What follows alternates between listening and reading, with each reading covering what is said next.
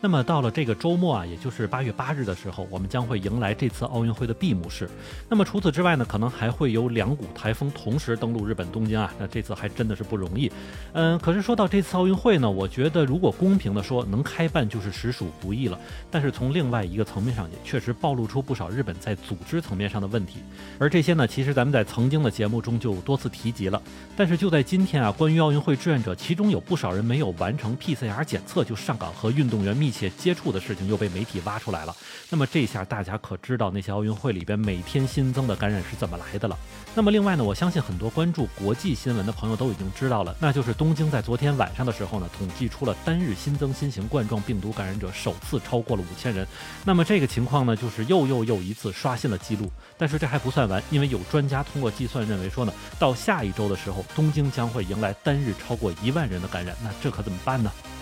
好的，欢迎你收听下站是东京，我是在站台等你的八尾。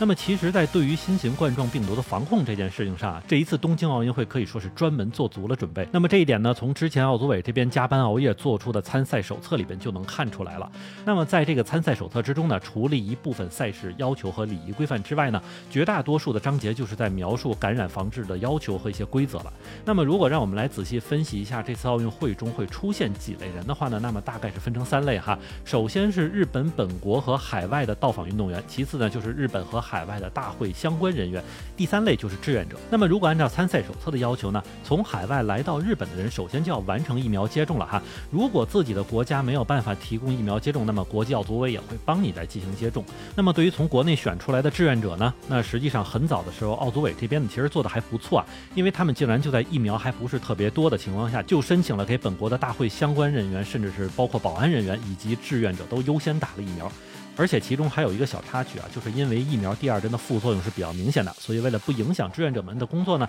组委会这边还推迟了这波人的第二针接种。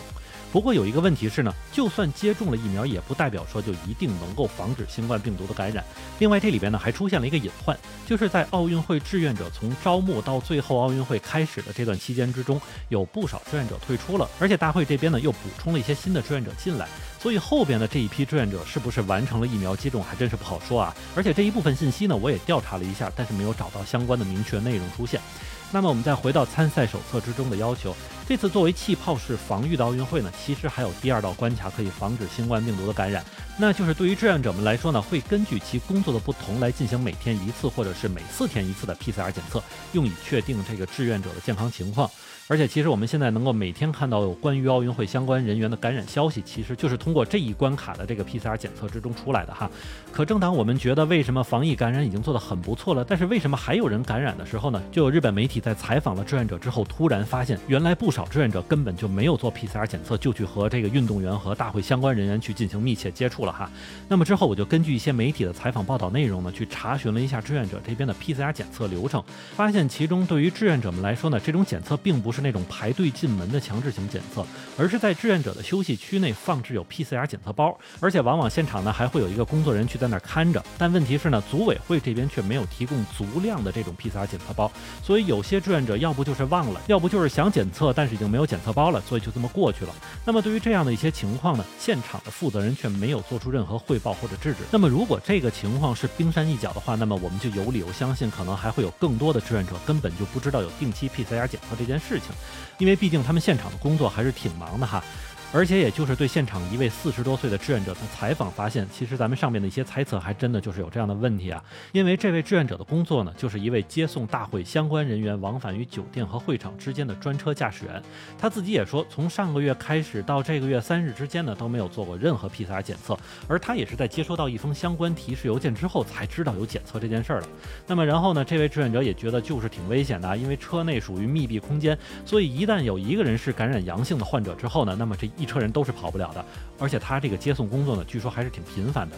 所以从这件事情上，我们就可以知道，奥运会期间本来相对封闭的海外参会者，在进入海关之后，再次发生了感染阳性的这个问题，可能就是从这些细节疏漏之中出来的。比如最近希腊花样游泳队呢，就发生了五人集体感染的情况啊，并且检测已经呈阳性了。那么是不是就是这样接触造成的呢？我们真的就要打个问号。毕竟这个感染就让希腊代表队直接放弃了之后即将参加的双人和团体比赛。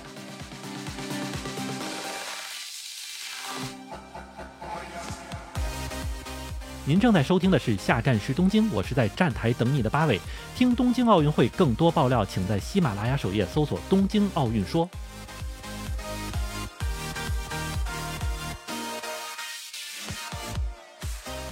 那么我们再来说一下关于东京疫情的情况。如果现在让我用一句话来概括的话，那就是很严重，而且似乎还会更加严重。因为目前东京这边的主要流行的新型冠状病毒呢，已经是印度变种的德尔塔病毒了。它的这个传播力之强大，我相信大家都已经很清楚了。那么东京这边呢，也是因为受到这种病毒的影响呢，所以在昨天晚上统计当日新增数据的时候呢，就刷出了五千零二十四人的一个超高单日新增感染人数啊。那么对于这个情况呢，京都大学的西普博教授的研究团队就通过数学模型进行了分析之后表示说，如果再这样下去不加以控制的话，到了八月中旬，东京地区的重症病例保障病床就将满员。而且他还给出了一个更加令人担心的数字啊，就是按照计算，到下周，也就是在八月十二日的时候，东京一地就会出现单日新增病患超过一万人，而且到了二十六日的时候，将会可能超过三万人。那么确实啊，如果将这组数据结合到东京都目前为这个新型冠状病毒来设置的保障病床数量，确实医疗系统的击穿呢，就是一个摆在眼前的事实。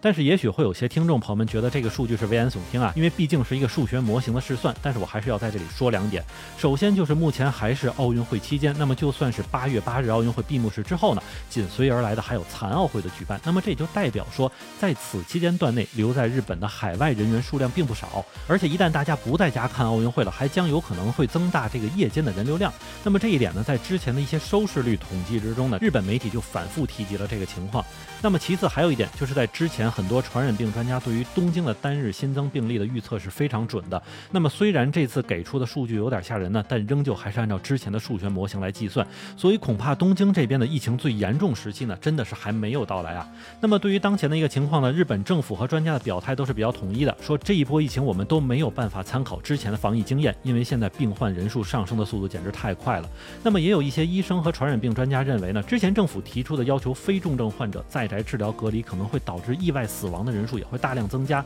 所以甚至类似像千叶这样的地方政府都开始向日本国家政府提出优先使用刚刚通过审批的新型冠状口服治疗药了。那么可见，在奥运会之后，日本政府将面临的最大考题就是眼前最新一波的新型冠状病毒疫情了。那么以上就是今天的全部内容，感谢大家收听，下站是东京，我是在站台等你的八尾。